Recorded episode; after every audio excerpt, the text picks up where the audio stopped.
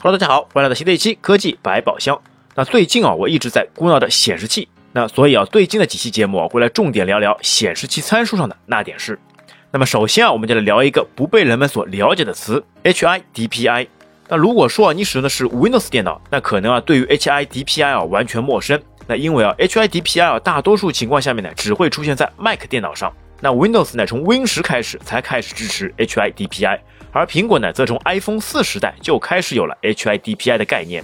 那么 HIDPI 从字面上解释呢，就是高像素密度。那也就是啊，在一英寸的空间内显示更多的像素。那屏幕怎么样显示才能更加高清呢？那自然是在同样的尺寸下面，分辨率越高，那显示的效果呢就会越清晰。那这个分辨率哦，简单来说，那可以是高清的幺零八零 P 的幺九二零乘幺零八零，那也可以呢是两 K 屏幕的二五六零乘幺四四零，更可以是四 K 的三八四零乘二幺六零。那主要呢是看显示器硬件的支持。那这分辨率的意思呢，就是在整个屏幕上长和宽所占的像素点的数量。那比如啊，幺零八零 P 的屏幕，那就是在屏幕纵向呢有一千零八十个像素点。那么这个指标呢也被称作 PPI，那也就是说每英寸长度里面排列了多少个像素。那这个呢是一个硬件指标。那当屏幕上占据的像素点越多，那么看到的东西呢就会越加高清，那可以显示的面积呢也就会越大。那但是啊，受之前 Windows 操作系统的影响，那多数人心中呢会产生这样的逻辑。哎，那么这个分辨率越高，那么显示的这个字体是不是会显得越加小呢？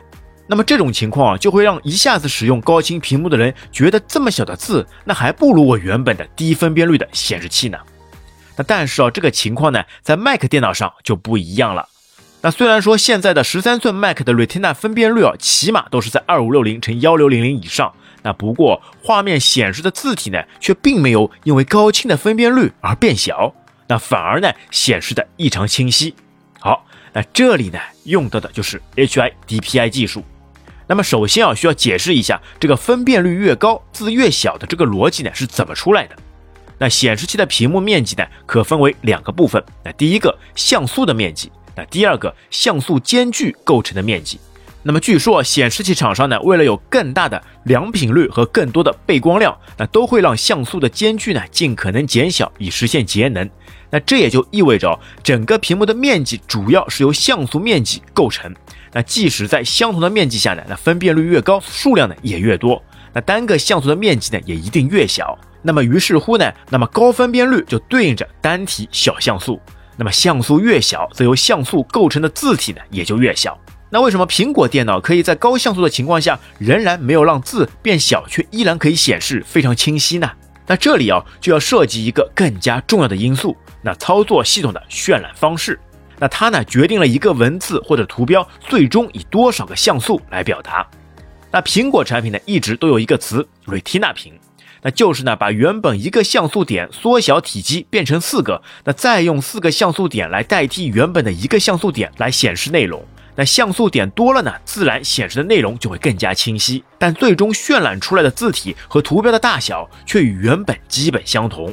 那这种渲染方式带来一个最有利的结果，就是在确保了显示尺寸不缩水的前提下，那就可以让内容表达的更加细腻。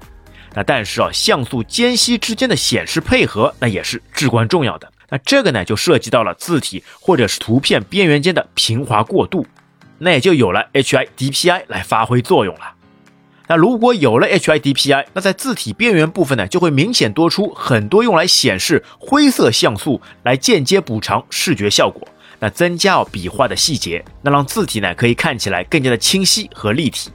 而如果没有 HIDPI，那就算是很高的 PPI 硬件像素点，但显示的呢还是那几个主要像素，那就会让效果大打折扣。那也就是说，Retina 屏幕设备之所以视觉效果好，那主要就是因为呢，高 PPI 提供了硬件基础，HIDPI 渲染方式提供了软件支持，那两者呢缺一不可。那 HIDPI 渲染呢，并不是由屏幕提供的，而是在操作系统中实现。那这就需要呢，计算机要在输出给显示器之前呢，就把一切文字、图标的像素渲染成更细腻的样子。那当然啊，这样的渲染呢，会消耗更多的 CPU 与 GPU 的运算，那也就会消耗更多的能源。那但是啊，在苹果设备上呢，这些消耗的能源的性能啊，都会被优越的系统所弥补掉。所以啊也就不存在任何问题。哎，那但是啊，当外接显示器时，那就不一样了。但当使用小屏幕的笔记本电脑连上硕大的外置显示器时，那一下子体验感直线上升，那拥有了整个沉浸式的感觉。那不管是码字、游戏还是娱乐，那幸福感一下子爆棚。那毕竟哦，更大的屏幕呢，则会带来更多的显示区域。哎，那么也就会有很多人发现哦，那外接显示器之后呢，那显示的文字总感觉怪怪的，那很不自然。那这个呢，并不全是硬件像素低所引起的锅。那主要呢，是因为苹果设备呢，只有在外接 4K 以上的显示器时，才会打开 HIDPI 功能。那所以啊，也就有了明明是 2K 屏幕，怎么感觉看文字和 1080P 没有什么大的区别呢？那所以啊，如果用 HIDPI 作为关键词搜索，那结果呢，都能看到教你啊怎么在黑苹果或者是非 4K 屏幕上开启 HIDPI 的方法。而且，由于方法很多，使用脚本、使用软件、使用命令等比比皆是。那我们在这里呢就不做过多的赘述。那但是啊，可以肯定的一点是，在硬件 PPI 不高的显示器上开启了 HIDPI 功能，那效果还是非常感人的。那这里呢就有个公式可以参考。那低 PPI 加上 HIDPI 渲染加上远视距，那等于近似于 Retina 的视觉效果。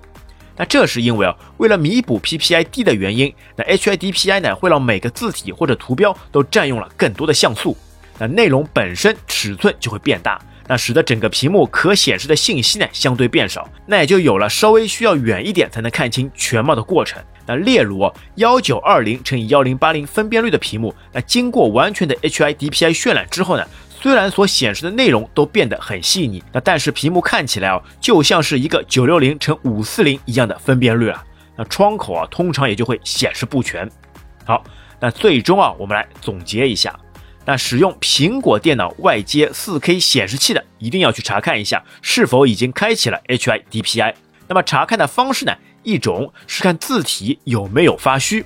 那另外一种就是在系统信息里的显示器大栏查看 UI 看起来类似那这个项目里的分辨率。好，那本期 HIDPI 的节目就到这边，感谢大家收听，我们下期再会，拜拜。